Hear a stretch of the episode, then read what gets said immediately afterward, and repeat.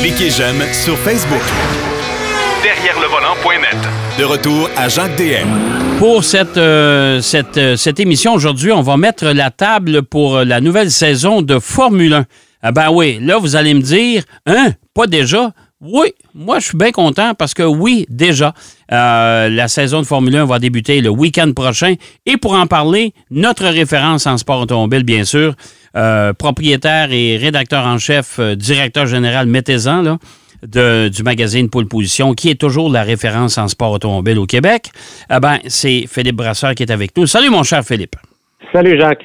Bon, écoute, dans un premier temps, avant de parler de la nouvelle saison de Formule 1, je pense que l'outil idéal pour les gens, c'est d'avoir, euh, de, se procurer le magazine Pole Position qui est en kiosque euh, sous peu ou déjà au moment où on se parle. Euh, on peut toujours aussi communiquer avec toi pour se procurer ce guide de la Formule 1 2023. Oui, absolument. Ben, C'est-à-dire que c'est la nouvelle édition donc euh, du magazine Pole Position qui va euh, sortir cette semaine. Euh, en fait, compte, les gens peuvent déjà aller se le procurer en pré-vente là avec notre site web poleposition.ca et promo 2023. Mais c'est vrai que on va présenter donc la saison de Formule 1 avec ce mini guide avec tous les pilotes, toutes les équipes, les statistiques à jour, etc. Euh, puis aussi, on, veut toujours garder dans Pole Position, Jacques, de l'historique. Et donc, on a une section que j'invite tout le monde à aller lire, qui va être celle de tous les Canadiens qui ont piloté en Grand Prix de Formule 1. Il y en a pas tant que ça, il y en a 13. Et donc, euh, c'est mon collègue René Fagnan là, qui présente euh, cet article-là. Donc, je pense que ça va être intéressant. Pour les plus vieux d'entre nous, ben, on a une section aussi sur la carrière de Jim Clark. Donc, euh, voilà, il y a plein de choses, beaucoup de sujets exclusifs, mais c'est vrai que la présentation de la saison 2023 de Formule 1, c'est un peu le sujet vedette, on va dire, de cette édition du magazine Pole Position. On va parler aussi de Patrick Carpentier, un pilote québécois qui a marqué son époque. Oui, c'est vrai qu'il y a un article donc sur sept pages sur la carrière de Patrick Carpentier. On rappelle un petit peu toute sa carrière. Il y a aussi l'actualité euh, avec les 24 heures de Daytona et parlant de portrait, on en a aussi sur Michael Grenier, le pilote québécois qui roule en endurance cette année, qui va faire toute la saison dans le championnat IMSA euh, Sports Car aux États-Unis. Donc euh, un pilote de la région de Québec très très talentueux que, que, le grand public commence à découvrir un petit peu. Puis aussi, bon, il y a, il y a plusieurs sujets. Il y a même un essai d'une voiture tout à fait mythique, la BMW 507, d'un certain Jacques Dehaye. Et j'invite tout le monde à aller découvrir cet essai parce que, écoute, Jacques, quand tu as une voiture des années 50 qui emporte, qui en plus a tes initiales sur la plaque d'immatriculation. Oui, ça, écoute, j'étais vraiment, j'ai dit, arrangé avec le gars des vues, ça, ça n'a pas de bon sens, mais cette voiture-là existe vraiment. Et euh, honnêtement, Philippe, ça a été euh, un bonheur absolument euh, démesuré. quand j'ai essayé cette voiture-là. Surtout que j'étais suivi par deux, deux employés du musée BMW de Munich. Euh, et quand je suis revenu à la fin de la randonnée, parce que je l'ai gardé pendant quelques heures, euh, et j'ai dit au gars, j'ai dit, ça vaut combien cette auto-là? Et il y en a un qui m'a regardé, il dit, au-dessus de 2 millions de dollars américains au moins. Et là, ben, j'ai, là je me suis pris après l'auto. Euh, on m'a tenu par les coudes pour être sûr de ne pas perdre connaissance. Mais c'est une voiture absolument fabuleuse pour l'époque, bien sûr. Tout à fait, tout à fait. Donc voilà, un essai euh, vraiment euh, insolite, on peut dire, qu'on vous présente dans cette nouvelle édition du magazine Pole Position, avec aussi la présentation de la saison NASCAR, présentation de rallye. Enfin voilà. Donc encore une fois, beaucoup de sujets.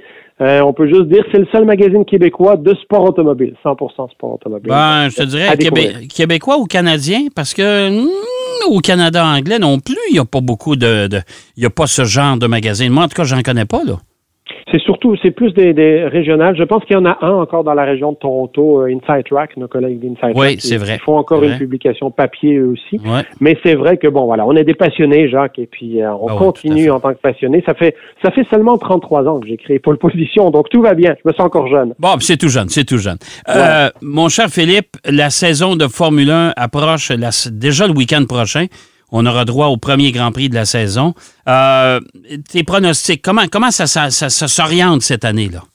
Ah, je pense qu'il faut s'attendre à ce que Red Bull, avec euh, Max Verstappen, euh, soit encore les grands favoris, bien entendu. Je crois aussi que Ferrari, Jacques, on peut se dire qu'avec le Nortif Frédéric Vasseur, qui est quelqu'un donc qui, qui, a, qui a une grande expérience du sport automobile, qui s'occupait de l'écurie Sauber Alfa Romeo les saisons précédentes, donc il remplace Euh, nouveau, nouveau directeur donc de l'écurie Ferrari, mais qui garde leurs deux pilotes avec Charles Leclerc et Carlos Sainz. Donc Ferrari va être vraisemblablement plus compétitif. On peut espérer moins d'erreurs que l'année dernière.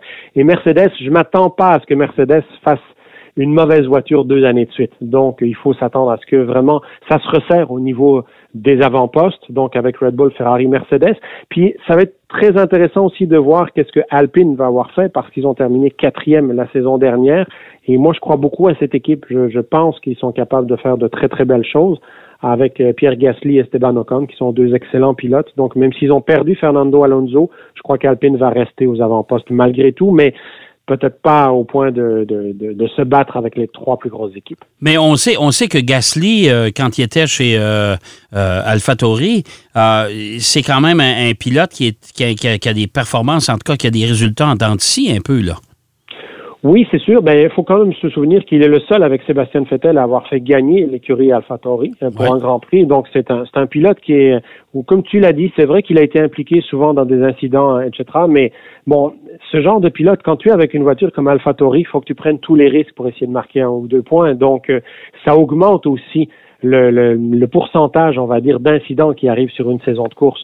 Donc, c'est certain que je, je, pense que Pierre Gasly, avec une meilleure voiture, avec l'Alpine, logiquement, en tout cas, meilleure voiture, euh, ça devrait euh, le propulser peut-être à, aller chercher quelques podiums cette saison quand même. Donc moi je m'attends à ce que ça soit intéressant.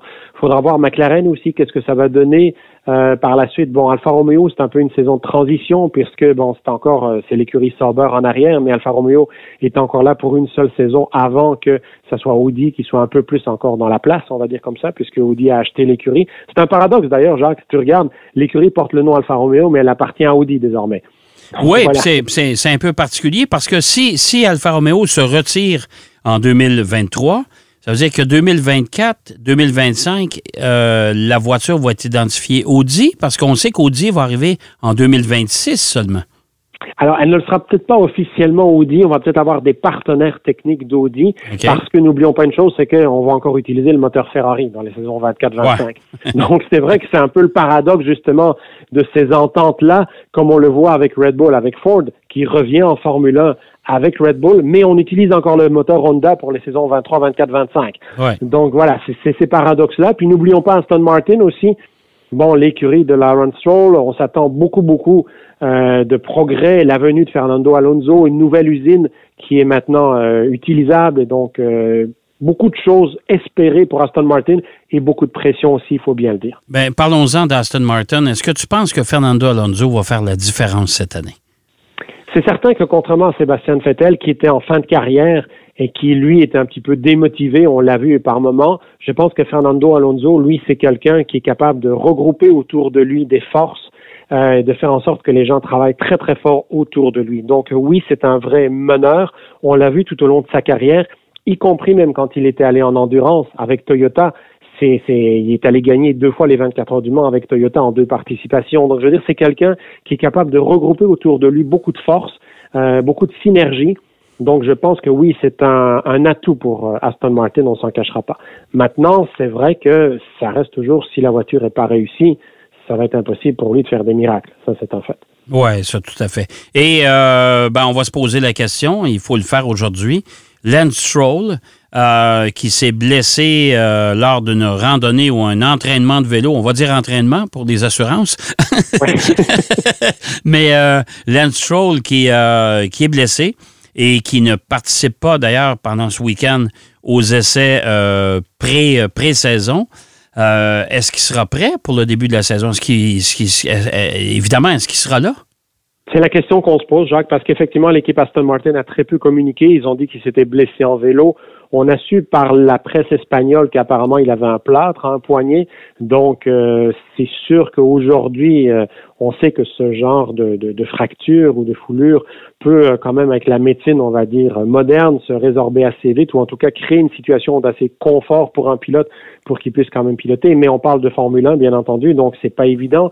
Lance, tu l'as dit, n'a pas fait les essais pré-saison qui avait lieu donc à Bahreïn. Euh, les jours derniers en prévision donc du premier Grand Prix de la saison qui a lieu lui aussi à Bahreïn. C'est le Brésilien Felipe Drugovic qui l'a remplacé comme deuxième pilote Aston Martin. C'est l'un des pilotes de réserve de l'écurie Aston Martin. C'est le champion en Formule 2, donc c'est un excellent pilote, mais qui a zéro expérience de la Formule 1. Au moins, il a eu une journée et demie sur les trois euh, d'expérience, euh, étant donné que Fernando Alonso pilotait le reste du temps. Mais c'est quand même particulier qu'un Brésilien porte le nom de Gregovic. Oui, ben, écoute, c'est certain que. Oui. Je sais pas, là. c'est certain que les origines, les origines peuvent être euh, différentes, évidemment. Bon, euh, c'est sûr qu'ils ne portent pas tous le nom Ayrton Senna hein, au Brésil. non, non, mais ça, c'est sûr. Mais, euh, mais, mais, mais c'est un fait que, oui, tout à fait. Donc, Legovic, c'est quand même un, jeune pilote qui a beaucoup de d'ambition, beaucoup de talent. Euh, de là à dire est-ce qu'il serait capable de bien faire tout de suite s'il remplaçait Lance Stroll, on ne sait pas. C'est pas certain encore non plus que Lance sera pas au premier Grand Prix, mais c'est vrai que ça part mal. Faut, faut pas se le cacher que les essais pré-saison sont quand même importants, surtout parce qu'aujourd'hui en Formule 1, les séances d'essais pendant la saison sont extrêmement limitées. On ne peut pratiquement pas tourner avec les voitures de l'année en cours. On peut tourner avec des monoplaces de deux ans et plus, mais c'est certain que si on veut que Lance connaisse parfaitement la voiture 2023, le fait qu'il ait manqué ici les essais pré-saison, c'est pas une bonne chose. On s'en cachera pas que d'autant plus quand on a un coéquipier qui s'appelle Fernando Alonso, Alonso, il va pas l'attendre en piste. Hein. C'est sûr que ça risque d'être difficile pour Lance euh, par rapport quand il va être de retour, euh, de montrer ses chronos par rapport à ceux de Fernando Alonso. Je pense que la critique, malheureusement, va être encore un petit peu sur lui à ce niveau-là. Oui, mais de toute façon, Aston Martin, ils se doivent aussi d'avoir des résultats parce qu'on s'entend que c'est un constructeur automobile. Euh, au même titre que Ferrari, que Mercedes. Donc, les résultats sont importants. Alors, si Lens n'est pas au rendez-vous, on va compter bien sûr sur Fernando Alonso. Moi, j'aimerais t'entendre. Qu'est-ce qui va arriver? Parce que moi, il y a une équipe que je suis particulièrement, c'est Williams. Euh, on sait que ça a, été, ça a été repris par un fonds d'investissement, euh, que la famille Williams s'est retirée. Euh, maintenant, on essaie de, de, de, de, faire avancer les choses. Est-ce que tu penses que Williams, parce qu'on sait que Latifi n'est plus là non plus, qu'ils ont perdu un commanditaire majeur, qu'ils en ont signé un autre, est-ce que tu penses que Williams va être capable de se sortir de ce fond de grille? C'est certain que ça reste une écurie privée, et puis des véritables écuries privées, il y en a deux aujourd'hui en Formule 1, c'est Haas et Williams, hein, parce que AlphaTauri, ça appartient à Red Bull, et puis les autres, comme on vient de dire, Sauber maintenant, c'est Audi, donc euh, c'est les deux seuls, une des deux seules écuries privées. Williams a terminé dernière, euh, et puis loin dernière, quand on regarde qu'AlphaTauri 9e avait 35 points, Williams en avait 8. Là. Maintenant, tu l'as dit, Jacques, en effet, Nicolas Latifi n'avait pas convaincu euh, tout au long de ces trois saisons de Formule 1. gentil garçon, mais, mais, mais pas convaincant pour piloter une Formule 1. Il est remplacé par le pilote américain Logan Sargent. Euh, bon, Sargent, il vient de la Formule 2. Il n'y a pas vraiment, il s'est de peine et de misère dans le top 6 pour obtenir sa super licence en Formule 2, mais il est soutenu par Dorelton Capital, donc le propriétaire euh, de l'écurie, qui est un fonds d'investissement américain. On est allé chercher Gulf comme nouveau commanditaire, donc il y a du nouveau. Euh, ceci dit, c'est vrai que euh, on voit que euh, surtout les anciens responsables de l'équipe ne sont plus là. Andreas, pas Andreas Seidel, mais François-Xavier de Maison, notamment le directeur technique, est parti du côté de Sauber en prévision du programme Audi. Donc, l'équipe ne s'est pas renforcée. C'est clair que Williams ne s'est pas renforcé en prévision de cette saison, et, contrairement à tous les autres. Euh, donc, moi, je pense que ça va être encore extrêmement difficile. Puis, avec Alex Albon, ils ont un bon pilote. Par contre, John, comme on vient de dire, doit découvrir, doit tout apprendre de la Formule 1. Donc, on ne peut pas considérer qu'on est dans une situation euh, meilleure qu'en 2022, en dépit du fait que Nicolas Latifi n'est plus là. Mais s'ils réussissent une très, très bonne voiture, des surprises sont possibles. On se souvient de l'exemple de Haas l'année dernière. Oui, tout à fait, tout à fait. Euh, en terminant, il nous reste à peu près trois minutes et demie. Euh, Philippe, il y a euh, la FIA qui a euh, officiellement ouvert les, la possibilité de candidature pour la Formule 1. maintenant, les, carnets sont, disponibles. Pour, on peut appliquer pour avoir une nouvelle équipe en Formule 1. Est-ce que tu penses que 2026, on va y aller pour 2026 parce que 2024-2025, c'est trop tôt, mais 2026, est-ce que tu penses qu'il y aura une onzième, peut-être même une douzième équipe en Formule 1? Ça, c'est la volonté de la FIA et c'est ce que ne veulent pas les équipes actuelles de Formule 1. Ça va bien. Pourquoi? voilà, ben oui, c'est une, une guerre quand même qui est presque une guerre ouverte entre le président de la FIA et, et la direction euh, de la Formule 1, parce que les équipes de Formule 1, somme toute, elles disent, ben nous, pour l'instant, ça va très très bien, la Formule 1, on vit un véritable âge d'or, surtout financier, et puis on ne veut pas partager le gâteau en 11 ou en 12, euh, et quand on parle de gâteau, on parle notamment de celui des revenus et des retransmissions télévisées. Mm. Donc, c'est certain que euh, pour l'instant, les équipes disent non, on n'en veut pas, ou alors faut apporter quelque chose à la Formule 1. Alors, il y a une écurie qui est un petit peu au milieu de tout ça, c'est l'écurie de Michael Andretti, qui euh, a d'ores et déjà annoncé qu'il s'allie avec Cadillac, avec euh, GM, donc pour une entrée en Formule 1, qui eux voudraient dès 2025. Pourquoi? Parce que somme toute, ils ont déjà une entente avec Renault pour utiliser le moteur Alpine Renault sur ces voitures-là, même si elles porteraient le nom Andretti Cadillac, mais ce serait le moteur Renault, en fait, qui serait euh, en bon français rebadgé. Et là. Mais c'est sûr que les équipes de Formule 1, elles, elles disent, ben nous, ça nous apporte strictement rien, ça, et puis on voudrait ne pas avoir une onzième ou une douzième équipe. C'est vraiment la volonté de la FIA. Il faut se souvenir aussi, Jacques, d'une chose, c'est que le, on va dire le, ticket d'entrée pour arriver en Formule 1 présentement, il est fixé à 200 millions US. Donc ça, c'est le montant qu'une équipe doit payer. Et les équipes disent, oui, mais ce montant-là, il a été bâti. On était en 2019, 2019-2020, euh, c'était des années de perte pour la Formule 1. Ça vaut beaucoup plus cher aujourd'hui. On voudrait le mettre à 500 millions.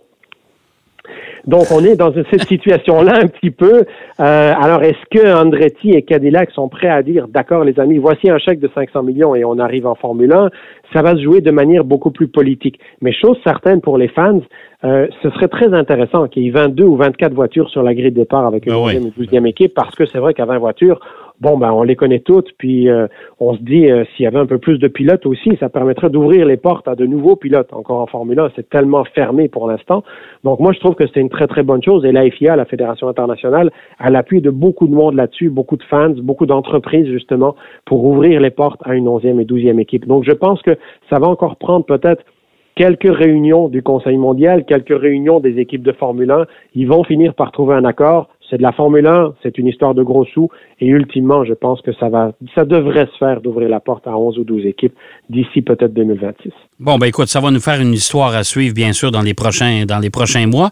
Euh, en attendant, mon cher Philippe, merci encore une fois de ton éclairage et de ton expertise, bien sûr, parce que on, Dieu seul sait, tu connais ça. Euh, on va suivre le premier week-end de Formule 1 la fin de semaine prochaine. Et par la suite, ben, c'est sûr qu'on va se reparler régulièrement. Toujours avec plaisir, Jacques. Merci, Philippe. Philippe Brasseur qui était avec nous pour nous parler de la nouvelle saison de Formule 1. N'oubliez pas de vous procurer le magazine Pôle Position. Euh, il y a tout le guide Formule 1 2023 à l'intérieur de ça. C'est vraiment, vraiment bien fait. En attendant, on va aller faire une courte pause. Au retour de la pause, Marc Bouchard est avec nous. Derrière le volant. De retour après la pause. Pour plus de contenu automobile, derrière le volant.net.